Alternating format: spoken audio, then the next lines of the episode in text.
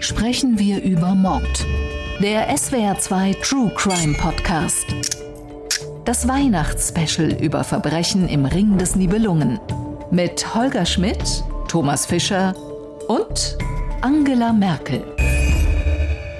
Zum Sekt hat es nicht gereicht in der kleinen Pause, die wir uns nach Rache und Habgier gegönnt haben. Herzlich willkommen zum dritten und letzten Teil unserer Weihnachtsfolgen 2022, in der wir mit der früheren Bundeskanzlerin Angela Merkel Mord, Recht und Moral im Ring des Nibelungen besprechen. Vorher waren wir bei Habgier und Rache. Frau Merkel, wir wollen jetzt in der dritten Folge die Eitelkeit besprechen. Ist sie das Maß aller Dinge im Ring der Politik und im wirklichen Leben? Das sollte sie zumindest nicht sein, aber zu behaupten, dass irgendjemand völlig frei ist von Eitelkeit, also das würde ich jedenfalls auch für mich nicht sagen. Eitelkeit ist etwas, was den Menschen schon sehr innewohnt, aber auch sie muss gezügelt werden. Niemals eitel sind Juristen, erst recht nicht die Juristinnen und Juristen mit den roten Roben der obersten Gerichte. Thomas Fischer, ist das schon in den ersten Minuten dieser Folge eine krass unwahre Tatsachenbehauptung von mir? Dem kann man nur zustimmen, ja. Warum sind Juristen so eitel? Sind sie eitler als andere Nein, sie sind nicht so eitel, sondern sie sind normal eitel. Sie sind halt Menschen. Sie sind normal eitel. Allerdings äh, sind sie natürlich in der Position, äh, die gewisse menschliche Schwächen, aber es gibt auch viele zahllose andere Positionen, aber das ist auch eine der Positionen, die gewisse menschliche Schwächen wie auch Eitelkeit oder selbst äh, fehlerhafte Selbsteinschätzung ähm, durchaus beflügeln kann. Und wenn die Robe von Schwarz zu Rot wechselt, dann haben wir da auch so einen Eitelkeitsfaktor oder? Ja, das mag natürlich sein. Das ist aber wieder, ein, äh, das ist wieder ein spezielles Problem. Ein, ein äh, wichtiges Problem ist natürlich oder ein allgemeines Problem ist natürlich äh, diese Position der äh, der Macht, in der man als Richter ist. Ähm, und zwar auf allen Ebenen. Ja. Äh, es ist egal, ob Sie am Amtsgericht oder beim Bundesgerichtshof sitzen.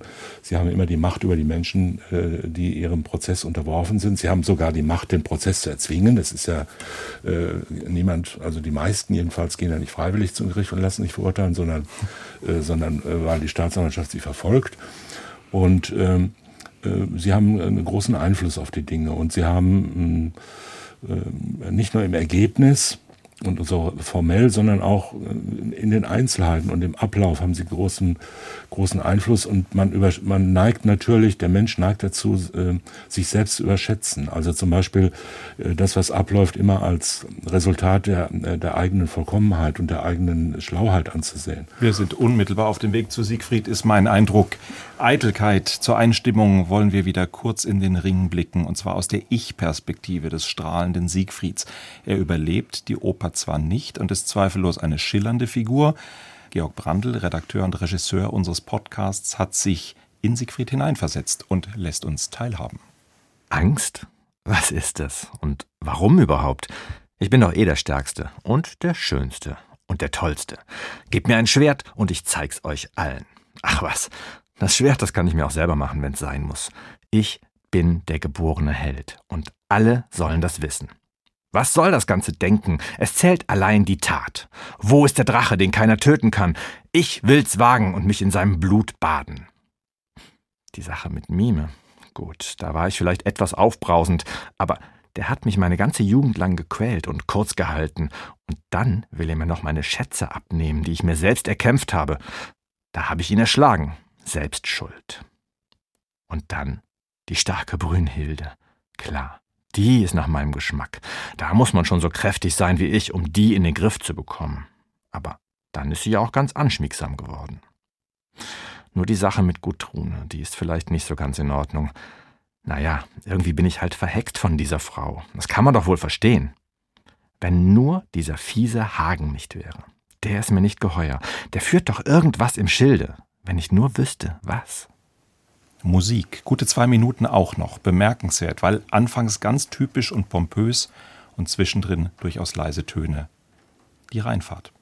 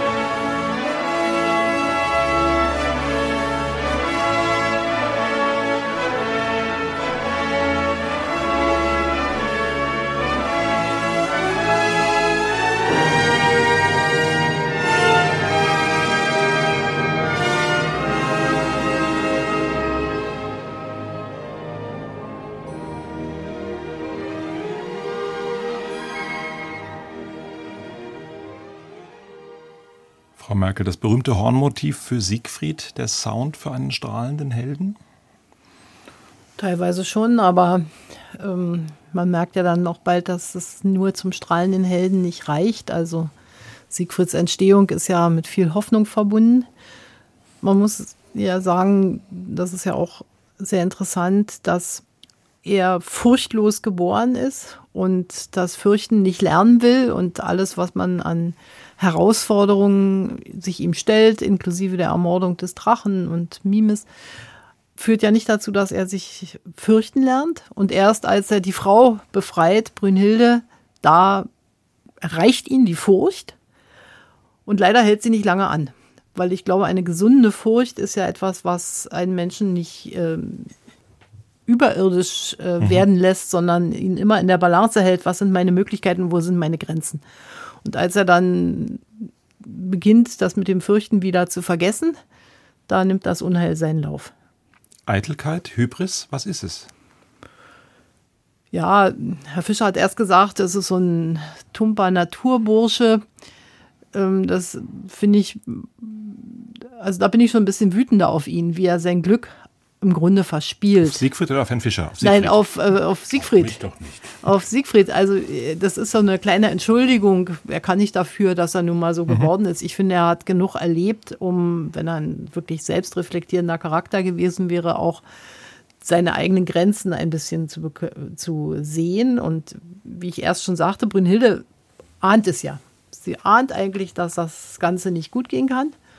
Und die Frage, die sich ja nur stellt, ist, ähm, kann es überhaupt gut gehen? Und Siegfried ist ein gutes Beispiel dafür, dass es jedenfalls in seinem Falle nicht gut nicht geht. Gut geht.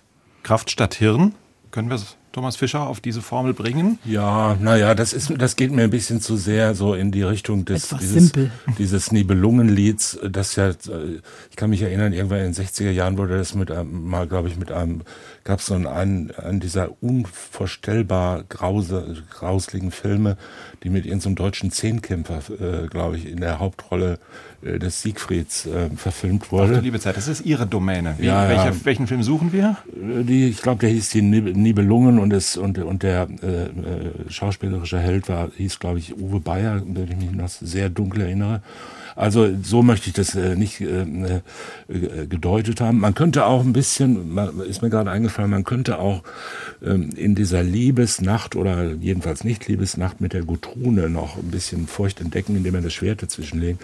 Er macht es ja, glaube ich, nicht nur aus, aus, aus ähm, äh, aus äh, Treue zu Herrn Gunther, sondern er macht es ja auch aus Furcht vor der Sexualität.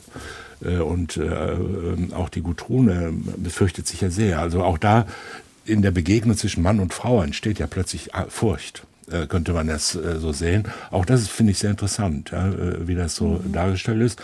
Also diese Furchtlosigkeit bedeutet ja auch Ahnungslosigkeit. Ja, das ist ja wohl das Entscheidende. Es geht ja nicht darum, dass der sich jetzt jedem äh, Drachen entgegenwirft und alles äh, umhaut, was ihm im, im, Weg ist, einschließlich des Amboss von Mime, ähm, sondern es geht ja darum, dass er auch nicht ahnt, äh, woher die woher die Kräfte kommen, äh, die ihn bestimmen, mhm. woher die Leidenschaften kommen, die herrschen, woher die Tücke und äh, alles kommt und, und wohin es auch wieder geht. Ja, also zum Beispiel, er, er ahnt nichts davon, welche Naturgewalten. Er, er tritt in die Welt wie ein, wie ein Unsch in Anführungszeichen unschuldiger Nichts, Nichtwisser.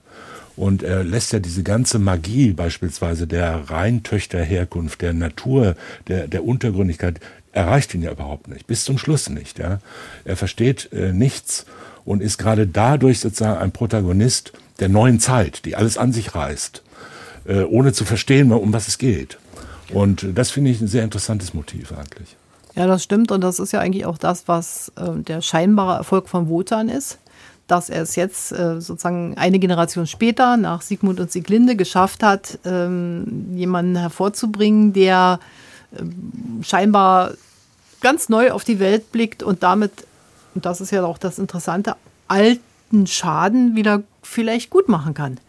Denn äh, das war ja die Hoffnung. Wotan hatte ja schon gespürt, dass da was schiefgelaufen war und er brauchte eigentlich neuen Menschen, der das Ganze jetzt in die Hand nimmt. Aber auch da, und das ist das, was mich eben sehr häufig beim Ring auch beschäftigt, schlägt zum Schluss die Verstrickung wieder durch, weil auch Siegfried eben nicht neu in eine mhm. Zeit geboren wird, sondern permanent äh, Randbedingungen begegnet, die, äh, die ihn im Grunde gefangen nehmen. Und da finde ich, ist er manchmal zu tollkühn. Ähm, und vergisst, dass er da diese eine Stelle hat, in der, an der er eben verwundbar ist. Nach der wollte ich Sie gerade fragen. Was lernen wir denn aus dieser, ich nenne es mal flapsig, drachenblutfreien Stelle? Ist das sowas wie eine Mahnung? Ist das sowas wie ein, einfach ein, äh, äh ja. Na, ja, ich glaube, dass es, dass es ein, ein Zeichen dafür ist, dass niemand ähm, Gott spielen kann und niemand die Welt äh, in Beschlag nehmen kann, sondern äh, jeder ist an irgendeiner Stelle verletzlich und dafür schafft man sich dann ja auch Ordnungen, in denen ähm, versucht wird, ähm, Menschen mit ihrer Verletzlichkeit sich trotzdem entfalten zu lassen. Oder Thomas Fischer, was wir auch schon häufig hatten, die vermeintlich perfekten Pläne, den Eindruck, man hat das alles im Griff, was man strafrechtlich so macht, aber man denkt eben an die drachenblutfreie Stelle nicht, oder? Ist das ja, wobei die drachenblutfreie Stelle, das ist ja der, der, der Rücken.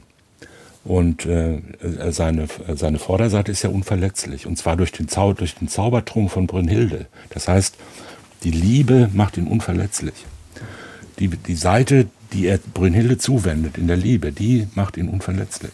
Und die Seite, die er, die er abwendet, die, das ist seine verletzliche Seite. Auch das ist mh, hm, äh, jedenfalls interessant, ja, darüber Aber nachzudenken. Aber Und es gibt wenn Brünnhilde das nicht alles verraten würde, das Hagen wäre alleine nicht drauf gekommen. Da sind wir eigentlich, da schließen wir eigentlich gerade vorne wieder an. Aber sie verrät es, sie macht die Stelle bekannt und besiegelt das Schicksal. Genau, weil sie ja selber für sich auch entschieden hat, dass sie diesem Fluch ein Ende machen muss. Und äh, das aus dieser Motivation heraus muss eben auch ihr liebster Siegfried dran glauben. Auch wenn sie zum Schluss ja sich zu dieser Liebe wieder bekennt und äh, Siegfried verbrennt und sie verbrennt. Also sie sind ja dann wieder zusammen, aber eben leider erst im Tod. Wir kommen zum Ende unseres Rittes durch den Ring, möchte ich es mal nennen. Ihre Bilanz, Frau Merkel. Wir haben am Anfang darüber gesprochen, dass Sie sich darauf eingelassen haben, jetzt am Ende der Sendung. Hat sich's gelohnt? Was haben wir mitgenommen? Wie ist die Diskussion mit einem Juristen und einem Journalisten irgendwo zwischen Politik, Gesellschaft und Recht? Naja, das, da hatte ich gar keinen Zweifel daran, dass sie interessant ist und, und spannend sein kann. Ich finde, die Zeit verfliegt ein bisschen schnell, denn die Vielschichtigkeit ja. des Rings erforderte jetzt, dass wir hier noch Stunden äh, sprechen. Aber ähm, die Zeit, die wir hatten, haben wir, glaube ich, sowohl zivilisiert als auch ganz intensiv verbracht. Ich glaube, Thomas Fischer sehen wir auch so, oder? Wir würden das sehen wir auch so. Weitere, weitere Folgen in Erwägung ziehen. Sprechen Sie immer im Duett oder ähm, wie? Das sehen wir auch so, oder? Wenn mal, keiner dabei ist, geht es dann mal, auch mal höher her. Mal mehr, mal weniger. No, wir haben auch schon ordentlich äh, zwischenzeitlich in unseren Folgen mal gestritten. Ich glaube, wir sind auch immer noch zutiefst äh, unterschiedlicher Auffassung, äh, was Fragen des Kannibalismus angeht. Aber das würde jetzt hier, glaube ich, zu weit fallen. Das waren die Morde im Ring des Nibelungen. Ich bedanke mich ganz herzlich bei Ihnen, Frau Merkel, dass Sie mit uns diskutiert und uns an Ihrem Wagner-Wissen und Ihren Einblicken auf die Macht haben teilhaben lassen. Danke natürlich auch wie immer an den Fels in der Brandung Mr. Strafrecht Thomas Fischer. Ein ganz besonderer Dank gilt Georg Brandl, Redakteur und Regisseur dieser Folge. Und wie immer auf der anderen Seite der Studioscheibe. Für Ton und Technik danke ich Ralf Perz und dem Deutschlandfunk Funkhaus Berlin für die ausgesprochen freundliche Aufnahme. Außerdem danke an Beate Baumann, Sophie Beermann, Chris Eckhardt, Walter Filz, Oliver Reuter, Lisa Schwarz, Marie-Claire Schneider und Axel Sommerfeld. Ich danke allen, die geholfen haben, auch wenn Ihr Arbeitgeber, die Mandantschaft oder in diesem Fall die Götter wahrscheinlich dagegen wären, wenn sie es denn wüssten. Falls Sie Fälle, Fragen oder Feedback für uns haben, unsere E-Mail-Adresse lautet mord.swr2.de. Wenn Sie Thomas Fischer und mich live sehen wollen, wir sind am 12. Januar auf dem SWR Podcast Festival in Mannheim. Ich sage danke fürs Zuhören und verabschiede mich aus Berlin. Ihr Holger Schmidt, Vorhang zu.